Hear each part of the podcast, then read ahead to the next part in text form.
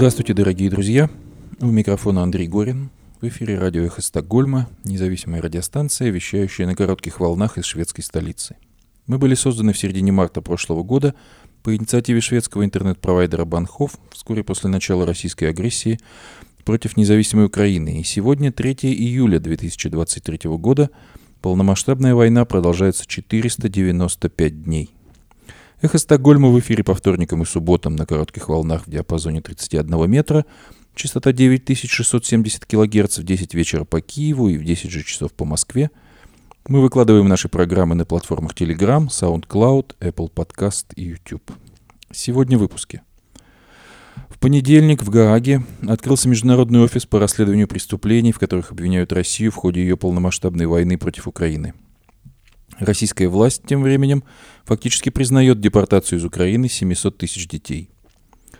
Украинская писательница Виктория Амелина умерла в больнице от ран, полученных при ракетном ударе российской армии по Краматорску 27 июня. Таким образом, число жертв атаки возросло до 13 человек, об этом сообщил в воскресенье украинский пен-клуб. Украина внесла в список спонсоров войны международную компанию Unilever – к смене эпох для внутренней безопасности Германии привела развязанная Россией война против Украины. Недовольство россиян войной в Украине открывает новые возможности для ЦРУ, заявил директор американской спецслужбы Уильям Бернс. Признание Путина о спонсировании ЧВК «Вагнер» могут обернуться внесением РФ в список спонсоров терроризма, а это прямая угроза для российских активов за рубежом. Из этих же активов полмиллиарда рублей выделили пропагандистам власти Российской Федерации, подсчитало издание агентства. Сегодня мы предлагаем вашему вниманию стрим Марка Фейгина с украинским экспертом Алексеем Арестовичем под названием «Тень переговоров». Также мы продолжим чтение статьи Григория Амнуэля «23 ступени вниз. О падении России к серости», Гааге в понедельник 3 июля открылся международный офис по расследованию преступлений, в которых обвиняют Россию в ходе ее полномасштабной войны против Украины. Эту структуру рассматривают как первый шаг на пути к созданию трибунала над российскими лидерами. Официальное название новой структуры – Международный центр по расследованию преступлений агрессии. В работе центра участвуют прокуроры из Украины, Евросоюза, Соединенных Штатов Америки, Международного уголовного суда – как предполагается, они займутся сбором доказательств в качестве промежуточного этапа к последующему запуску специального трибунала. Международный уголовный суд, базирующийся в Гааге, не имеет мандата на расследование более широкого преступления агрессии.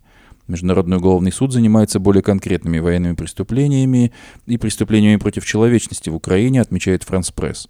В марте нынешнего года Международный уголовный суд, юрисдикции которого Москва не признает, выдал ордер на арест российского президента Владимира Путина в связи с предполагаемой насильственной депортацией детей с оккупированных территорий Украины. Киев призвал к созданию международного трибунала после того, как заявил о получении убедительных доказательств военных преступлений в пригороде Киева Буча, из которой российские войска вышли в апреле 2022 года. Обвинения в расправах над мирными жителями в Буче Минобороны России категорически отвергла. В России против тех, кто делился сведениями о насилии в Буче, в частности, возбуждены десятки уголовных и сотни административных дел, многие обвиняемые уже приговорены к длительным срокам заключения. По словам Еврокомиссара по вопросам юстиции Дидье Рейндерса, открытие Международного центра по преследованию преступлений агрессии в Гааге – это свидетельство мировой борьбы против безнаказанности. Мы обязаны поддерживать Украину столько, сколько необходимо, заявил Рейндерс на пресс-конференции в Европейском агентстве юстиции. Открывшийся при этом агентстве Центр станет частью совместной следственной группы, которая будет собирать и анализировать доказательства до будущих судебных процессов. В свою очередь, генеральный прокурор Украины Андрей Костин сообщил, что четыре украинских прокурора уже прибыли в Гаагу и приступили к работе. Российская власть фактически признает депортацию из Украины 700 тысяч детей. В России сейчас находится 700 тысяч детей, вывезенных из Украины из зоны военных действий, сообщил в Телеграм 2 июля глава Международного комитета Совета Федерации Григорий Карасин. Как написал Карасин, многие дети вывезены вместе с родителями, а воспитанники детских домов вместе с воспитателями. Украина и ряд стран Запада обвиняют Россию в депортации детей из захваченных э, территорий. Осенью 2022 года уполномоченная президента Украины по правам ребенка Дарья Герасимчук говорила, что в Россию были незаконно депортированы 11 тысяч детей без родителей. Госдепартамент США в своем февральском отчете обвинил Россию в незаконных усыновлениях и депортациях, что является грубым нарушением 4 Женевской конвенции. В марте 2023 года Международный уголовный суд в Гааге выдал ордер на арест Владимира Путина и его так называемой полномочной по правам ребенка в России Марии Львовой-Беловой, предъявив им подозрение в содействии незаконному вывозу украинских детей на территорию Российской Федерации. Украинская писательница Виктория Амелина умерла в больнице от ран, полученных при ракетном ударе российской армии по Краматорску 27 июня.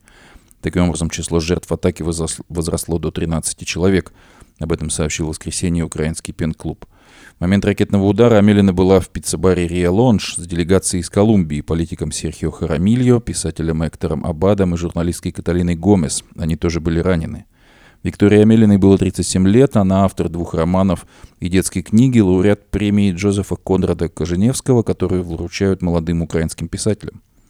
После полномасштабного военного вторжения России в Украину она присоединилась к правозащитной организации Truth Hounds и расследовала преступления российской армии на оккупированных и затем освобожденных территориях.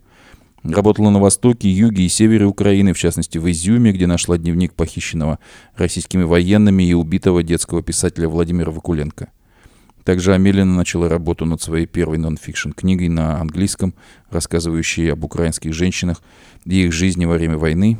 Теперь Амелина погибла после очередного воровского удара российской ракеты по Краматорску.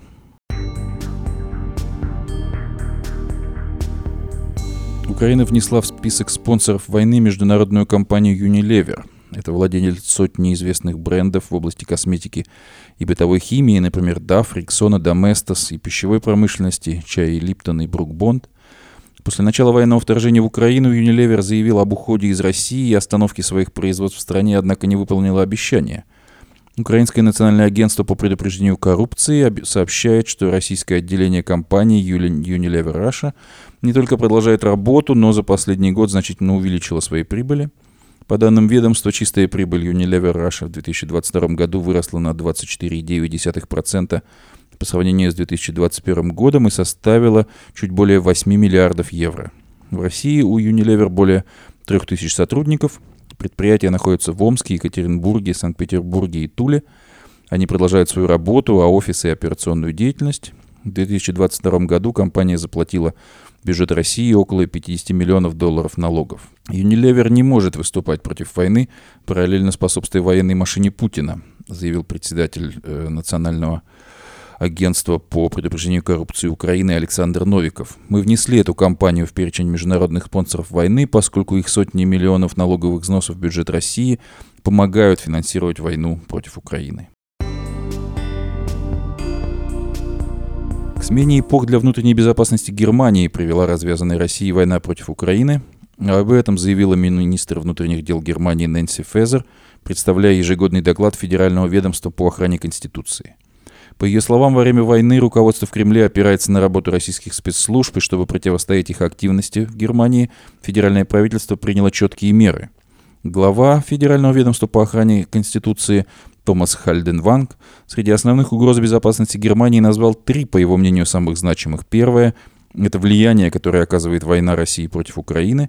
Вторая – правый экстремизм, как самая большая опасность для нашего свободного и демократического общества. И третья – проблема растущего насилия среди экстремистов. Особое внимание он уделил российской пропаганде. Хальденванг видит опасность в том, что ее распространение на фоне войны России против Украины оказывает влияние на рост экстремизма в Германии.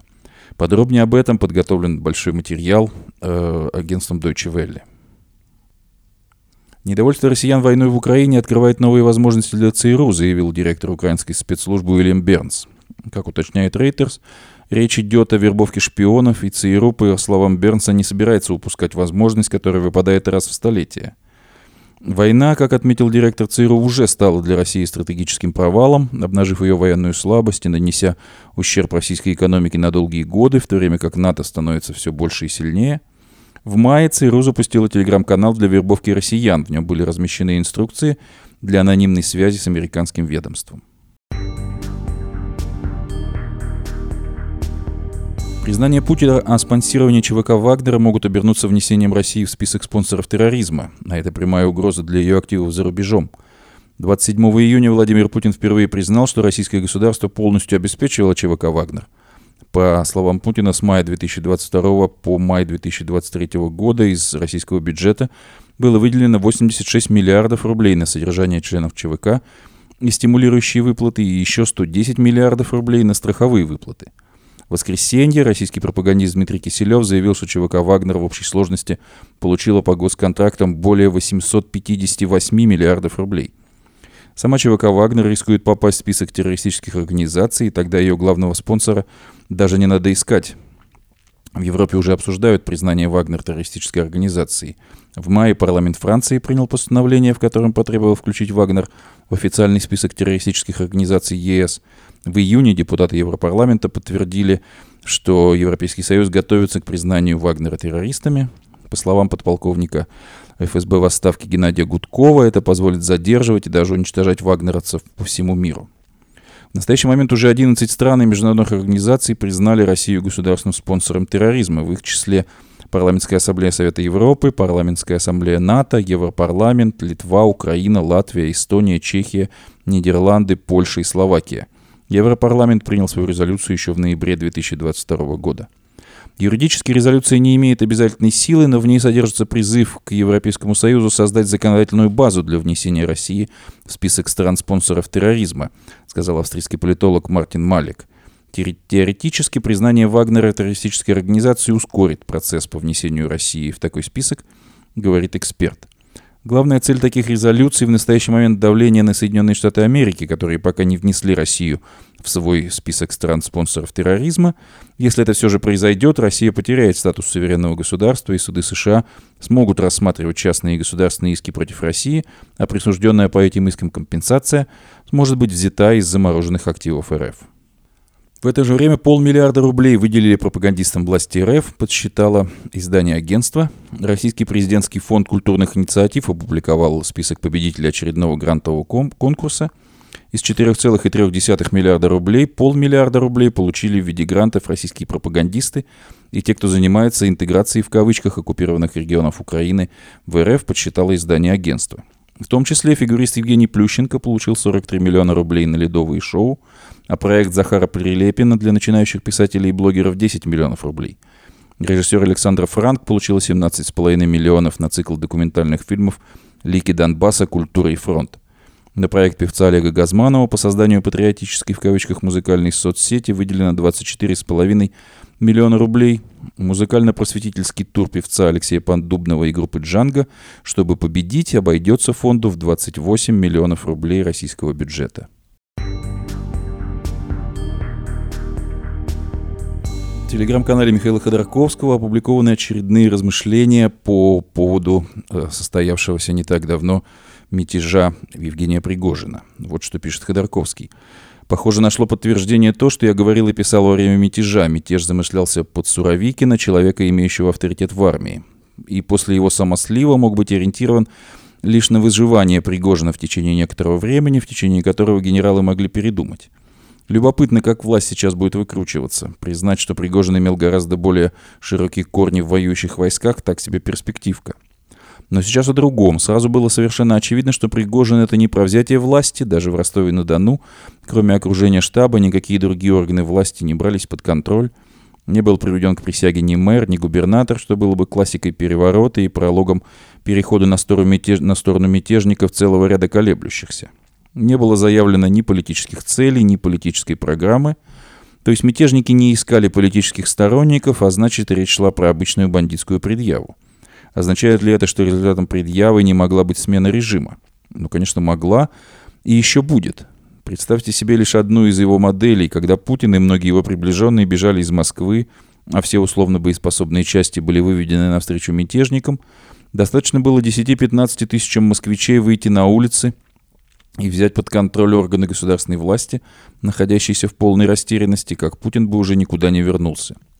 К сожалению, ни у демократической оппозиции, ни у кого еще не оказалось такого ресурса, а тот, который был, оказался сожжен в ходе бессмысленных акций. Достаточно эффективным могло оказаться также установление контроля над оставшимися без силовой поддержки Кремля регионами Ростовом, Липецком, Воронежем, Краснодаром. Возможно, другие варианты, и они еще будут востребованы кем-то, поскольку власть показала свою слабость. Важный вопрос, кем будут востребованы эти варианты. И здесь скрылась проблема. Я далек от мысли о продажности наших коллег по демократическому лагерю, называвшему вместе с кремлевской пропагандой ложную дихотомию. Или вы поддерживаете Путина действием или бездействием, или вы ведете на престол Пригожина, он же опасен. Скорее мы имеем дело с проблемой глубокой адаптации к традициям благополучного Запада, где выбор на самом деле между неплохим и хорошим, а не между тюрьмой и пулей. Это как сказать солдату, не трогай гранату, она может взорваться. Конечно, может – Конечно, бандит Пригожин на троне не менее опасен, чем бандит Путин. А что вы хотите от военного преступника и бандита? Если сидеть и смотреть на гранату с выдернутой чекой и отпущенным рычагом, то жизнь станет яркой, но короткой. Попала в руки такая граната, кидай, а пока враг растерялся, бей. Пригожин был полезен как дестабилизатор режима, и такие еще будут. Рассуждать об их моральных качествах и рисках, если вдруг им удастся зацепиться за трон, наверное, можно, но важнее стать силой, которая может что-то и кому-то позволить или не позволить. А если ничего не можешь, ни словом, ни делом, то просто не мешай сносить этот режим. Ведь трудно придумать что-то хуже угрозы войны, тысячи тысяч погибших, применение, угроз применения ядерного оружия. Любые изменения создают возможность остановить бойню. Апофеоз лицемерия, как можно вмешиваться, это же кровь. Кровь льется рекой уже почти полтора года. Люди гибнут по тысяче в день. Это что, другая кровь? Если есть шанс остановить войну, а на самом деле война никому, кроме Путина, не нужна, но ради этого надо рискнуть сотнями жизней, то позорное лицемерие прятать свою личную неготовность брать риски и ответственность за ложный пацифизм. Наконец, еще один лживый аргумент, распространяемый одновременно кремлевскими ботами и прекрасными, но наивными людьми – как можно призывать рисковать жизнями, не находясь в России, в безопасности Лондона, Вильнюса, Риги или еще где? Пойдите, скажите офицерам на современной войне, чтобы они, как в 19 веке, нацепили палеты и были бы впереди своих войск. Вот снайперам-то будет радость. Идиоту понятно, что тоталитарный режим в нынешних условиях защищает все, до чего может дотянуться из реально мешающего ему. Раньше Путин еще взвешивал, чего будет больше визгу или шерсти, как он сказал однажды про убийство Политковской. Сейчас визг его волнует мало, только реальные риски потери власти. В такой ситуации реальная революционная работа и подготовка к работе могут координироваться только из-за рубежа, при этом все равно неизбежны какие-то риски и потери, в том числе и в Лондоне, как все мы уже знаем, была не одна смерть, но в условиях войны таких рисков не избежать. А вот предлагать строить центры координации в России – это тупая провокация и подарок ФСБ – Публичные лидеры протеста в России сейчас или в тюрьме, или под контролем, и в той и в другой ситуации их возможности жестко определяются властью. Конечно, момент развития революции, когда власть потеряет возможность контроля, игра будет в руках тех, кто окажется на месте, но это будут тогда, э, и, возможно, это будут совсем новые люди. Мой призыв сейчас готовиться к неизбежному обострению. Готовиться и идеологически к самым разным альянсам и конфигурациям, и практически, чтобы быть силой, а не просто наблюдать разборки двух бандитов. Когда такая разборка начнется, нужно будет не изучать свой пупок в поисках этического нарратива, а идти навстречу опасности, риску и пытаться повернуть развитие в сторону демократической революции, которая одновременно приведет к прекращению войны. Подготовкой к этому мы сейчас и займемся. Так победим, пишет в своем телеграм-канале Михаил Ходорковский. А сейчас мы предлагаем вашему вниманию стрим Марка Фейгина с украинским экспертом Алексеем Арестовичем под названием «Тень переговоров». Ну что же, начнем вот с этой информации, которая появилась ну, сегодня.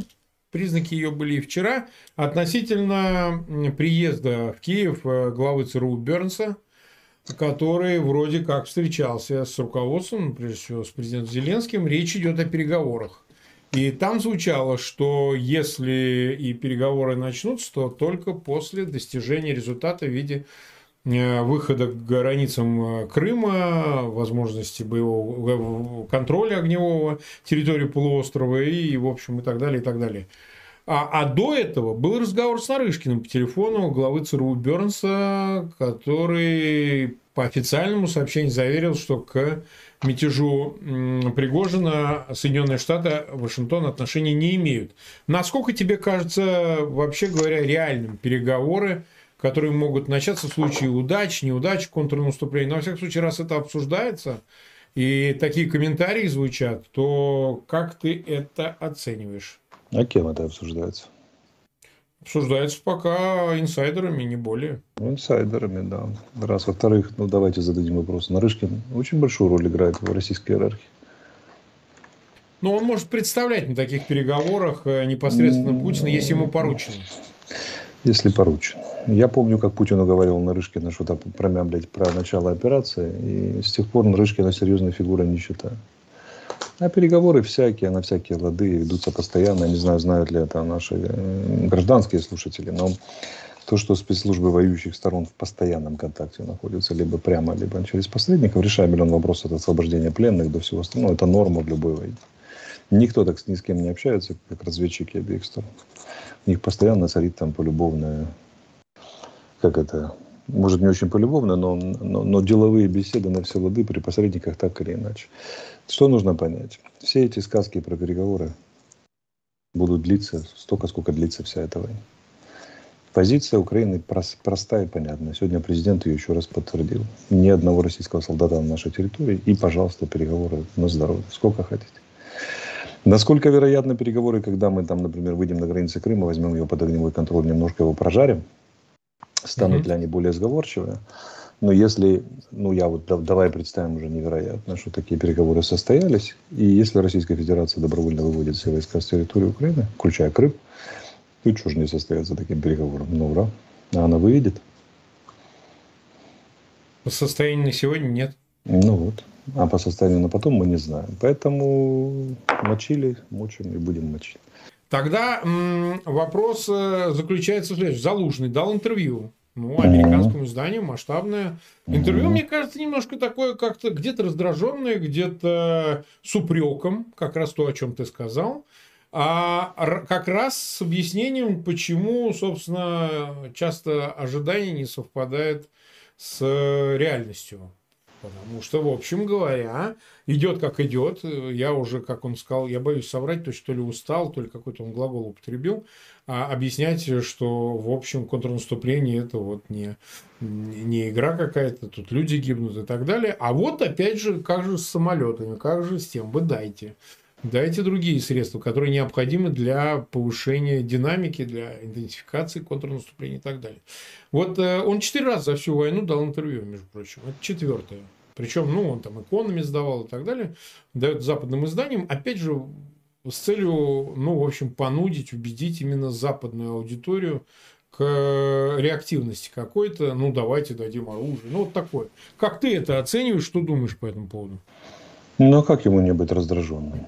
Ну вот расскажи, почему ему это разработать? От Залужного требуют решить нерешаемую с военной точки зрения задачу. Взять подготовленную оборону противника, не имея огневого превосходства, э, вынуждая экономить снаряды и не имея превосходства, не то что превосходства в воздухе, даже паритета или даже хоть какой-то способности отбиться от новейших российских самолетов типа Су-35, которые видят на 450 километров, сбивают наши самолеты со 150.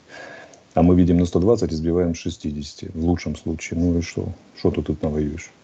Особенно в направлении на полуостров Крым, где пять российских военных аэродромов, короткое плечо, быстрое реагирование и так далее. Это нехорошо. Как это изменить? Это просто нехорошо. Дать нам э, F-16 и дать нам атакамсы и все остальное. Дальнобойное оружие, которое достанет до крымских баз. Об этом говорят американские сенаторы, об этом говорят американские военные, об этом говорят вообще все, кому не лень. Но решение принимает один, может быть, два, может быть, три человека, и они пока не принимают решение. А теперь возникает вопрос, как бы все сели, как ждуны, и ждут там, да, вот от Залужного ждут результата от наших солдат. А наши солдаты что? Идут на мины каждый день, на пулеметы, в лоб. Когда 500 метров пройти, это подвиг сравнимый, я не знаю, чем. С, да, как так сравнить, чтобы никто не обиделся. Ну, это, это, это тяжело, скажем так. Вот и все. Кто его поставил эти условия? Кто дал россиянам 9, 9 месяцев закапываться и минировать все напрочь? А экологический, а, об экологических последствиях этого минирования кто-то уже думает. Один день минирования, три дня войны. Умножьте 9 месяцев на 3. Это при условии, что будет силы и средства. Я скажу так, что все саперные подразделения всех армий мира, если перебросить в Украину после окончания войны, будут разминировать годами то, что там они наминировали. А это наиболее плодородные земли. Это удар по сельскому хозяйству. Основная экспортная статья Украины и, между прочим, недвусмысленно зависящая от нее Ближний Восток и Северная Африка. Кто предоставлял эти самые, кто тормознул поставки вооружения и военной техники после, нашей, после взятия Херсона нами? Ведь была пауза, если внимательно посмотреть по открытым источникам поставки, то пауза была очень неприятной. я так понимаю, разговаривали с Путиным, обещали его, а уговаривали его одуматься. И вот эта вся манера все время, все время переговаривать и все время ставить зависимость поставки от этих переговоров, она начинает меня лично раздражать очень сильно. Я вот уже сегодня дал несколько интервью, слов не подбирал совершенно. К вечеру устал, поэтому с тобой слова буду подбирать с нашими зрителями. Ну, Но вопрос, вопрос звучит примерно так. Вы что, блядь, испугались этого, блядь, чмошного долбоеба, сбежавшего от трех э, тысяч наступавших на Москву? Вы, страшная могучая НАТО, с тремя тысячами сил в Европе, там, с 11 тысячами томогавка в первом ударе. Да вам с ним можно разговаривать языком ультиматума. А вы до сих пор не можете сделать так, чтобы туда не шли микропроцессоры и чипы, американские преимущества, которые нам потом летят на голову, убивают наших женщин, детей, э, военнослужащих убивают и так далее. Что Intel поставляет. Остальные американские корпорации. Вы что, свои фирмы укоротить не можете? Что, что там у вас происходит, товарищ? Вот и все. Убедительно. Убедительно? Так вот, да. И они нам, и Милли сегодня же отреагировал, он сказал, ну да, наступление это так вот кроваво, это вот значит так вот, вот как бы война, она же на бумаге, она отличается от реальной войны. В этих машинах, которые взрываются, взрываются реальные люди. Глубокое понимание американского главнокомандующего поразило меня до глубины души, например.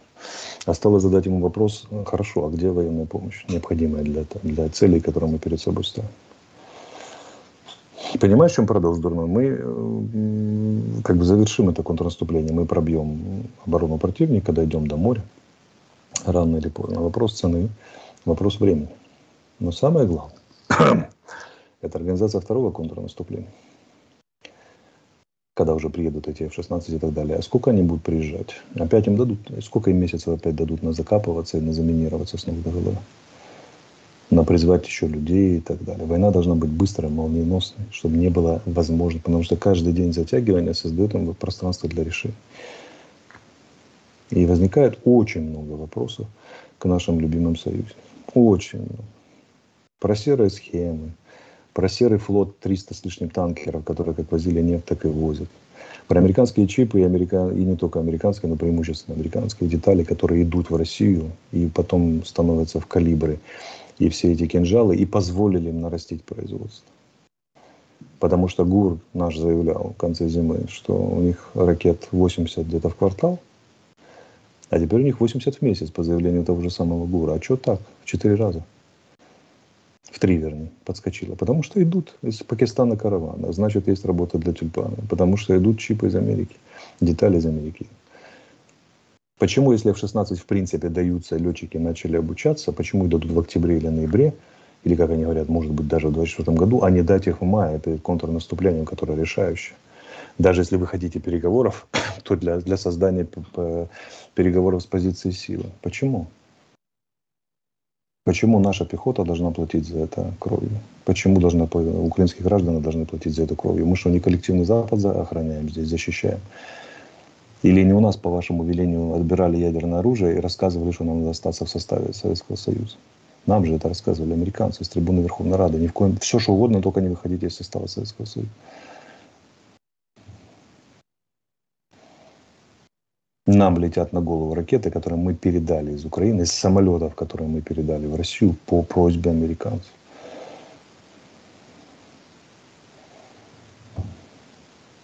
Ну, и теперь они делают хорошую мину при плохой игре и рассказывают, ну да, контрнаступление, это так тяжело, бу-бу-бу, ко-ко-ко и так далее. Почему британцы дали Шторм Shadow, которые летят дальше, чем Атакамс? Мы их применяем, и ничего не случилось, никаких красных линий не перейдено. Шторм Shadow летит на 500, Атакамсы на 300. Так где они?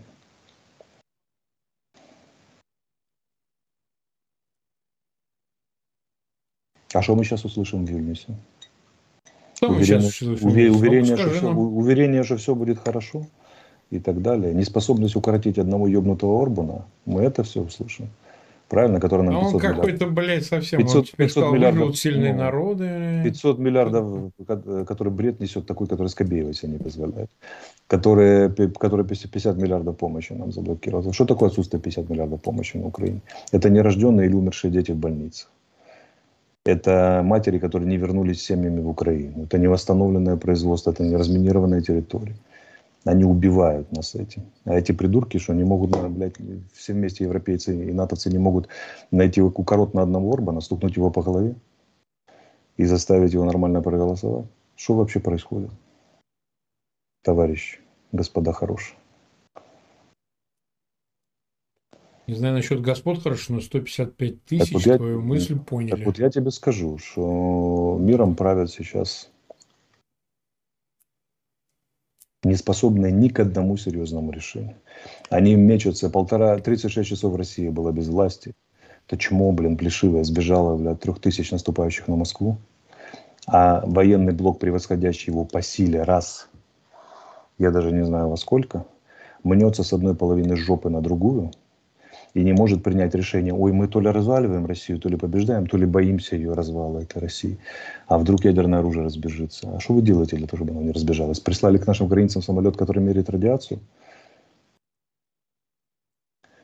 Они не способны, сейчас правят миром люди, не способные принимать решения.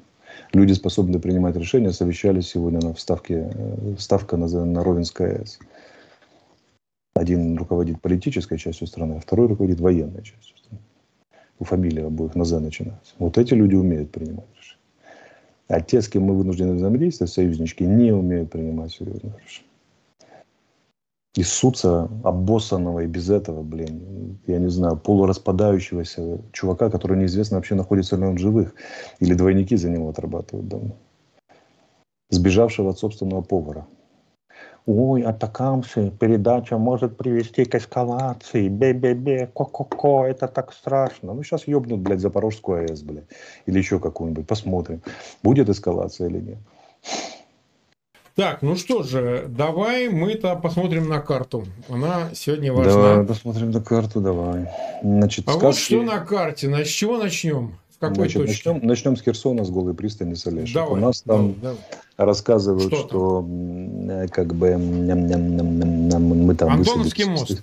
и страшно всем угрожаем, но карта этого не показывает. Соответственно, ничего всерьез мы сказать не можем, кроме пересказа злых российских языков, рассказывающих, что они ведут невероятные бои. Я вот не знаю, правда это или нет так.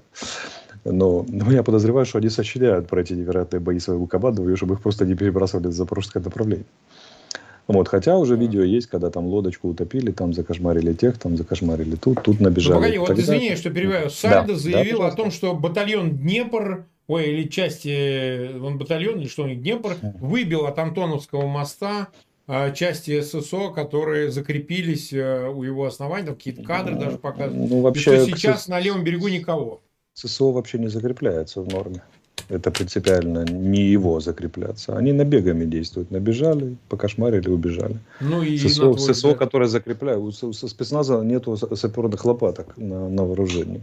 Единственный образец пехотного вооружения, который у них нет на вооружении. Они обычно не копают. Они для другого. Поэтому я не знаю. Мне кажется, что наши там занимаются набегами, подкошмаривают их. А те героически воюют и рассказывают страшные сказки про то, чтобы, чтобы их не перебросили на запорожское направление.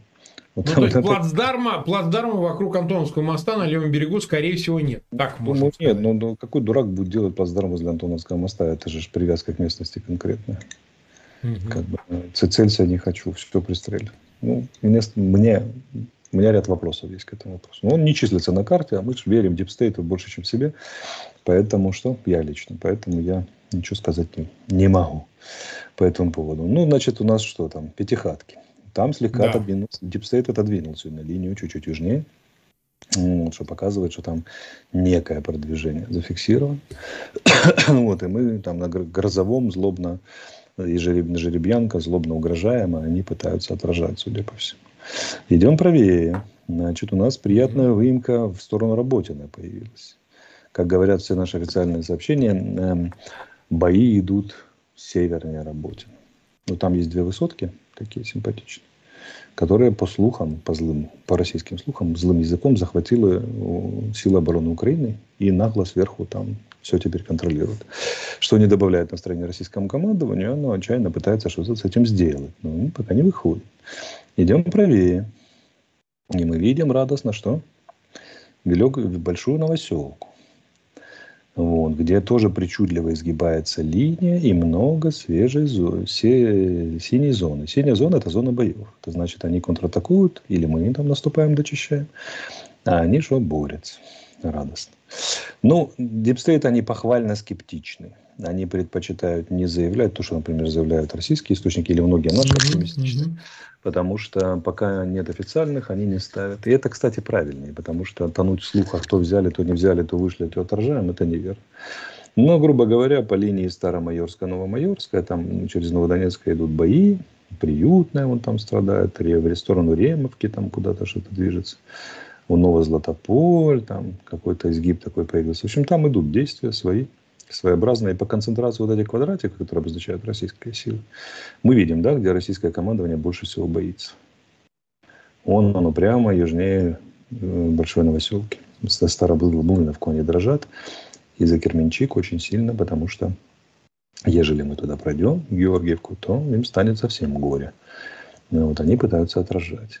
Пытаются они отражать, напоминаю, что по нашим данным, которые опубликованы наблюдателями, э, за месяц уничтожено за прошедшие 560 единиц артиллерии.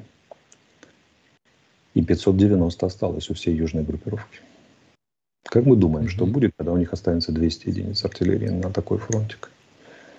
Километров 300. Не знаем. Посыпется, наверное. По крайней мере, условия для того, чтобы посыпались, созданы. А такими темпами, как мы это делаем, это можно наступить довольно быстро. Смотрим Маринка. На Маринке противник пытается наступать радостно. В общем, направление на Георгиевку, радостно подгребая оттуда. Ну, там идут бои. Значит, смотрим у нас что? На пески. Водяное, опытное. Туда перебросили резервы противника, какие уже есть, и пытаются радостно в сторону Первомайского давить, отвлекая нас тщательно. Смотрим Авдеевка. На Авдеевку тоже пытаются на флангах давить, но вот в районе Веселого, там северной Авдеевки, чего-то оно зазеленело. А зазеленело оно потому, что мы там контур наступили слегка. Ну, контур, контур такие действия. Наступлением ты не назовешь. Наступательные действия. И там такая через полосица, где-то мы, где-то они нас, э, вот. Э, но они создали локальное превосходство, не желая на отдельных участках, не желая, как это, пользуясь тем, что мы не вводим главные силы в бой, чтобы их не растрепать, пытаются продавливать оборонку нашу. Не очень у них выходит, где, где, но они стараются очень сильно. Теперь мы смотрим южнее Бахмута. Там возле Курдюмовки есть такой симпатичный выступ, который вовсе на трассе практически Бахмут Горловка. Принципиально важно mm-hmm. для противника. И так это похоже, что наше подгребление непосредственно к окраине. Вот по, по данным из, из э, открытых источников, противник там концентрирует силы для того, чтобы сходить в контратаки и отбить. Любимое развлечение. Сначала потеряли, потом контратакуем. Та же самая история в районе Клещеевки, Андреевки. Наши там поддавливают, а они что? Они собираются контратаковать, как говорят злые языки. Теперь смотрим Бахмут сам. Там какие-то бои прямо за какие-то части города, говорят, какие-то уже там небольшие улицы. На западной стороне идут. Смотрим Орехово-Васильевка. Эм, и вот там противник атаку, контратакует, потому что ему, нам, нам, нам, нам, как они утверждают, им даже удалось слегка потеснить наши войска. Вот, и они изо всех сил пытаются восстановить положение, э, связанное с тем, что мы зачистили западный берег канала, реки Иордан, канала э, Северо, Северский Донецк, Донецк. Но они пытаются восстановить это положение, потому что, естественно, рубеж очень удобный. Если его снова занять, то как бы оборона укрепнет. Но их там ждет ряд сюрпризов, поэтому как бы посмотрим, чем, чем это закончится. Mm-hmm. Вот. Эм, и куда оно длится. Теперь идем выше. Белогоровка. Очень их волнует этот выступ Белогоровский. Соответственно, они его все атакуют от Золотаревки, вон куча стрелочек нарисована, желая забодать наши войска. Забодать у них плохо получается, потому что там стоит одна из самых боеспособных наших бригад, которая развешивает им люлей направо и налево. Вот кто умеет воевать, у кого ЗСУ, так вот это вот эта вот бригада. У нее две цифры названия. Очень хорошо известно. Аббревиатура, часто видео выкладывают и так далее. вот. То же самое они пытаются бежать на Серебрянское лесничество, потому что они вечно пытаются решить проблему смыкания флангов группировки Бахмут и группировки, находящиеся по ту сторону Северского Донца, Сватовской, грубо говоря. Белогоровка им мешает. И они отчаянно пытаются эту проблему решить, но не очень выходит. Еще севернее идем. На Торское пытаются двигаться. Там собрана, кстати, такая десантная солянка во всем этом месте с целым аштанковым полком цельным. По нынешним временам это ого какая сила. И тут, пожалуй, концентрированы наиболее такие сохраненные, сохранившиеся кадровые части, 98-я, 76-я, ДШВ, ДШД и ВДД, которые, значит, пытаются что-то там решать. И пристойное количество артиллерии у них, поэтому, потому что это единственная оперативно-тактическая группировка, которая может еще наступать, мы об этом говорили, вот они пытаются это делать. Ну и чуть северные там бои идут, ну, там, от района Сватова, в общем, направлении на, там вот, на, условно говоря, Купинск, на Боровую даже, я бы сказал, но надо понимать, что Боровую, до Боровой очень далеко, это указание на общее направление. Ну, перестрелки через границу идут, Харьковская область, Черниговская область, Сумская область. Периодически там значит, случаются обстрелы. Сегодня погибли опять мирные жители у нас. Вот, это уже стало такой новостью. К сожалению, почти повседневной. Соответственно, наша работа по складам у них идет. По складам, командным пунктам, аэродромам. Кто кого. Вот такая обстановка по войне. А, ну вот смотри, к сегодняшнему моменту тема Вагнера, многие даже раздражаются, зачем целую неделю, а всего прошла неделя. Э, с э, ничего себе события, так сказать, э, военный мятеж. Но, тем не менее, зрители подустали от Пригожина, от всего, что с ним связано. Но мы с другого конца зайдем. Вот продолжает обсуждать перспективу передислокации каких-то частей Вагнера в Беларуси. Даже Залужный отреагировал, да и Зеленский по этому поводу реагировал. Залужный говорит, что это предмет наших забот. Ну, я перефразирую, я, он сказал что-то подобное, что думает об этом и так далее. То есть, э, ну, давай реконструируем, что если предположить, что а, действительно Вагнер, скажем так, ладно, там Пригожин, но будет передислоцирован какие-то части, которых, смывая э, вину кровью, пустят прямо как мясо на Волынь или там на Киев вот эти 8 тысяч. Давай пофантазируем, среконструируем ситуацию. Что будет, если об этом идет речь? Убьемся. Не, убьют точно. Но, но, но, но так, а чего, чего какие же последствия? Еще? А да Лукашенко никаких. убьют за такую гадость? Никаких последствий. Не знаю, убьют ли Лукашенко, посмотрим. Ну, что То там есть не, да, не очень Исключаешь готовы. такую вероятность? Я не понимаю, зачем Лукашенко 8 тысяч вагнеровцев на своей территории. Ну, если ему скажут под предлогом, что мы их всех пустим на Так ему много, ему много чего говорили. Ему же говорили, что там и тебя убьем, и премьер-министра ему отравили, и потом повесили. И все-все на свете. Только м, как бы все равно не хочет. Он не хочет прецедент возобновлять, когда с белорусской территории вообще наносятся удары, даже авиационными средствами по нам. Сколько уже не наносились? Много-много месяцев. Такая, если он не позволяет даже авиационным средствам по нам работать, старается, не хочет, исключает Беларусь, а отделывается риторикой и страшным ядерным оружием, какой дурак запустит по земле, позволит запустить по земле людей, которые нападут на Украину с севера. Хотя сценарий отрабатывается недаром. Сегодня ВГК, наш СГК и со всеми остальными проводил совещание на Ровенской АЭС. Сценарий захвата Ровенской АЭС – это один из действующих сценариев российской стороны. Вот, и, соответственно, прямо на ней были проведены инспекции готовности сил обороны, да, и вообще всего остального. Ну, я просто немножко знаю, как там обороняют. Во-вторых, не родились еще те вагнеровцы, которые пройдут наших копачей бурштина, янтарокопатель. И они там, я, я, я, Да, ты их- рассказывал, что это какие-то да, совершенно да, отмороженные стра- люди. Это страшные люди, да, поэтому я думаю, что да, их там и пох... там можно даже армию не держать, их похоронят, да, они не успеют даже, даже воздуха набрать в легкие, чтобы крикнуть. А что, а у них тяжелое вооружение есть у копателей? Ну, в старые добрые времена у них были крупнокалиберные пулеметы. Тоже Еще- немало. Еще довоенные, да. Говорят злые языки. Ну, такие, там же этот, вот знаешь, это, А. эм, а, Браунинг был такой пулемет. Ну, разные были, да. Так вот, э, и местность им знакомая, она очень специфическая такая. Поэтому я... Туда, чтобы кого-то арестовать или просто зайти посмотреть, э, проводили э, ну, корпусные, и бригадные корпусные операции силы э, службы, с, с- с- этот, как и силы обор- прав- правопорядка Украины. А уж какой-то Вагнер, знаете, это ж свои. Так что это все. Передаем привет копателям. Да, это Вот. очень сер- серьезные, веселые парни и девчата. Я думаю, они, я очень сильно не завидую Вагнеру, если их туда пошли. да, хорошо, ты нас убедил. А, почти 200 тысяч нас смотрит, 75 тысяч поставили лайки. Ну, давай затронем тему все-таки будущего саммита. Какие новости в связи с ним? Ну, продолжается обсуждение а, членства Украины в НАТО.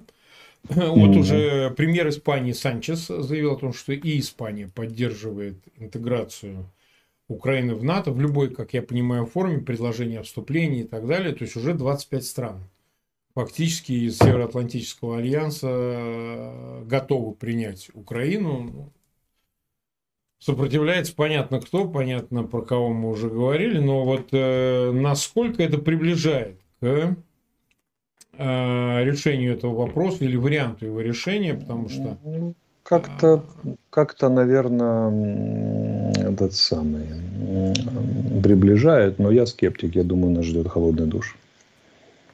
Даже так. Да.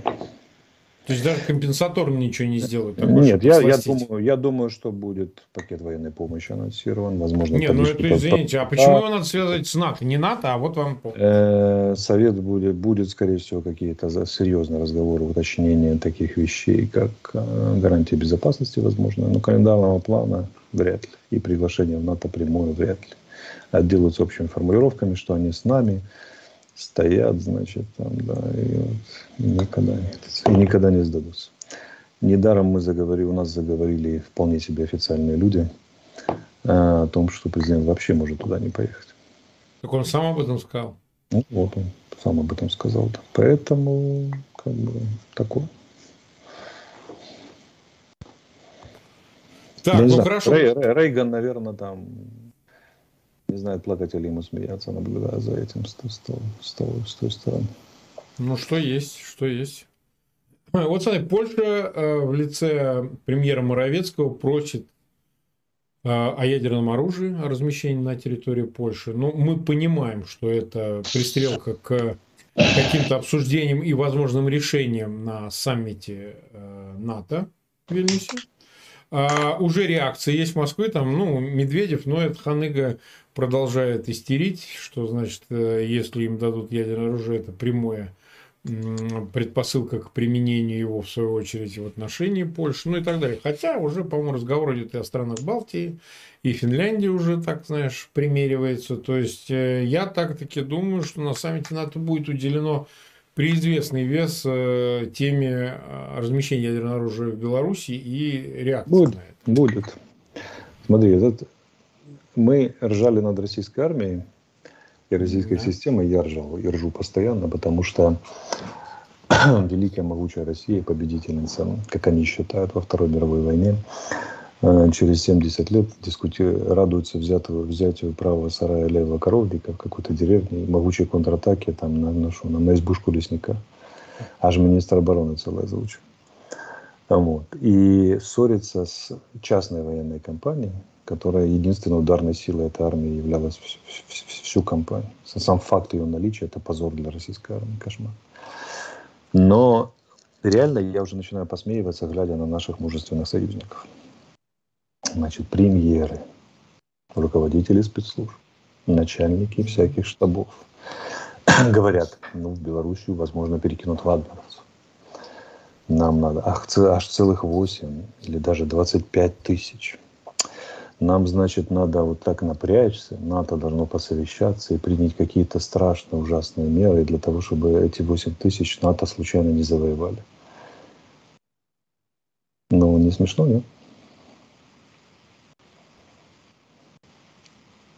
Парни с, с F-35, там, да, вот 300 тысяч войск в Европе. Авиационные компоненты способны вынести за сутки вообще все ноль до, в ноль до Камчатки. Вот, значит, вагнеровцы, надо так бояться. Надо, значит, там все еще раз заборчик прокопать, еще вооруженные силы увеличить, всем, всем быть на чеку, потому что аж 8 тысяч вагнеровцев там могут как зайти в Беларусь, как поугрожать НАТО. Давайте сделаем это предметом совещания целого блока в целом Вильнюсе. Ну, такое, честно говоря. Как бы, mm-hmm. да. Такое. Да. Позор по обе стороны границы, да. Угу. Угу. Я тебя понял. Э, Еще пара новостей, давайте их обсудим, хоть уже и 38 минут.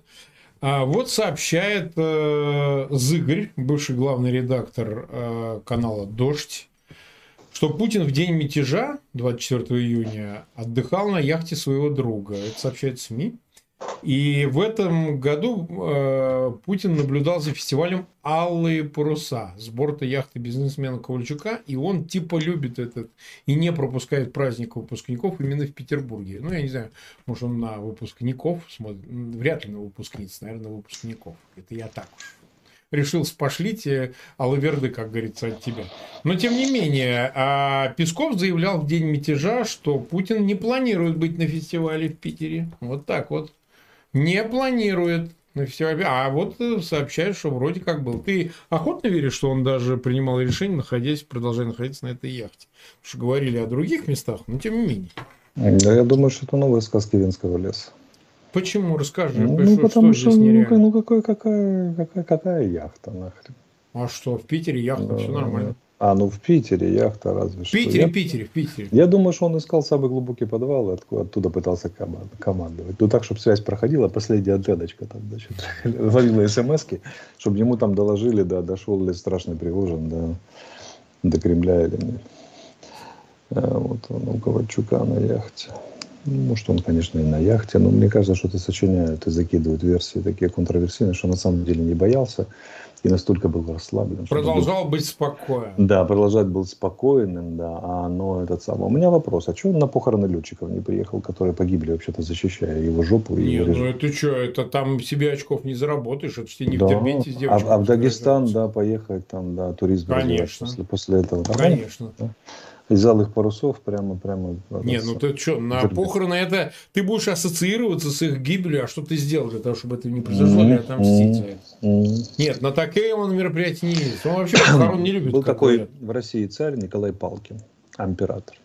Первый. Это Николай Всякое Первый, зло- я да, сла- вся- всякого злого про него рассказывают, но про него же рассказывают историю, что однажды он ехал на карете по зимнему Санкт-Петербургу и э, увидел, как в- вот везут одинокий гроб в, в вознице. Он остановился, спросил, кого хоронят? Он сказал, офицер, одинокий, хоронить некому, родственников нет. Он э, пешком дошел до кладбища и простоял всю службу, пока офицера не похоронили. Похоже, ну, известная история. Похоже, что она имела место, на самом деле. Ну, вот как бы немножко. Но это не про Путина. М. Вот. А Не было- по- Николай Александрович Слушай, нечитаем был, конечно. В США был период, когда я не помню при каком президенте, было, когда президент встречал гробы с погибшими солдатами лично. Ну, в Вьет- из Вьетнама был такой. Да, потому Ну, что, это был потому что, да. Надо отдавать Никсон- должное Никсон. людям, которых ты послал на смерть своим приказом во имя политических целей, которые они часто не понимают. Но они пошли выполнять приказ и пожертвовали своими жизнями. Знаешь, Так, так не э, только. Он сейчас там темные тучи над генералом Теплинским сходятся, который командующий. все время несчастный. Его да, снимают, кома- то одевают. командующий, командующий до группы. ВДВ. Да, да, не, не, Днепр, он командует на юге, А, Днепр, да, Запорожское мгм. направление. Казалось бы, человеку доверили самое главное направление, и ему же подкапывают, как это. Там же у него очень тяжелые отношения с Герасимом. Его же сняли это в январе известно, да. 23 Его года. снимали, да, с- да, а потом- снимали, да, да, за да. несогласие Теплинского использовать десантников в качестве штурмовиков. Да, да, да, именно знаю, в атаку вперед. Значит, вот. И тут уже я где-то читал, зашевелилась по российским там сайтам, телеграм-каналам, э, даже схема была какая-то о связях Теплинского с Суровикиным и с группой Вагнер. Мгм. Там со- совместно, значит, да, вот. И там, там чуть ли не он тоже почетный член Вагнера, да. А, Вот, как бы, да. И э, во время Пригожинского мятежа ни одной команды не отдал, никакой подготовки к конкретным действиям, авиацию не позволил перевести. Более того, за 4-5 дней до мятежа по приказу Теплинского наиболее боеспособные части ВДВ были переброшены с Херсонского направления на Донецкое и Запорожское по, по усилению фронта. Как бы, да? и так далее. По реальности ближе к российской границе, получается. И вот эти вопросы, видимо, ему скоро начнут задавать следователи. Вот, как же так получилось? Ну, когда, когда дойдут. Так что заговор вполне возможно пустил глубокие корни, им разбираться и разбираться еще. Неизвестно, что Суровикин скажет. Так что, когда ты поднимаешь тему Вагнера, я бы не стал так уже на месте зрителей говорить нам надоело, потому что ситуация... Да, они так раз... и говорят. Ну, ситуация не все, это конечно, но говорят. Ситуация это развивается, ничего еще не надоело, погодите. Там еще кегли полетят, они еще не все упали, часть шатается. Так нет, я даже скажу, что неделя это и вообще не срок для анализа полного, потому что долгосрочные и среднесрочные последствия еще только впереди. То есть ощущение того, что ну вот был Пригожин, нет Пригожина, это не, не это очень обманчиво, потому что нужно зачистку в армии провести, которая вот кто-то спорит, что а зачем, а чего, да нет, это как раз даже если эти люди не были причастны к заговору, они нужны. А, в качестве жертвы для того, чтобы все это оправдать. И где-то свести счеты и такое тоже. А где-то продемонстрировать, что мы будем делать. Мы будем махать шашкой на отмышь и правых, и виноватых. Понимаешь? Вот э, я полагаю, что, безусловно, это невероятное явление в путинской России. Оно невероятное событие, оно, безусловно, будет долгоиграющие последствия иметь. Вы слушали стрим Марка Фейгина с Алексеем Арестовичем наша программа подходит к концу.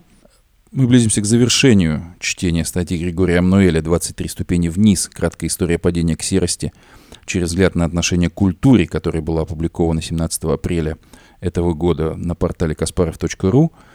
Э, скоро, э, буквально через один-два эфира, мы завершим э, чтение последних ее ступеней, э, и хочется услышать мнение наших слушателей по поводу высказанных э, в этой обширной статье, обширном материале соображений. Оставляйте э, ваши отзывы в комментариях на тех ресурсах, где вы слушаете наше радио.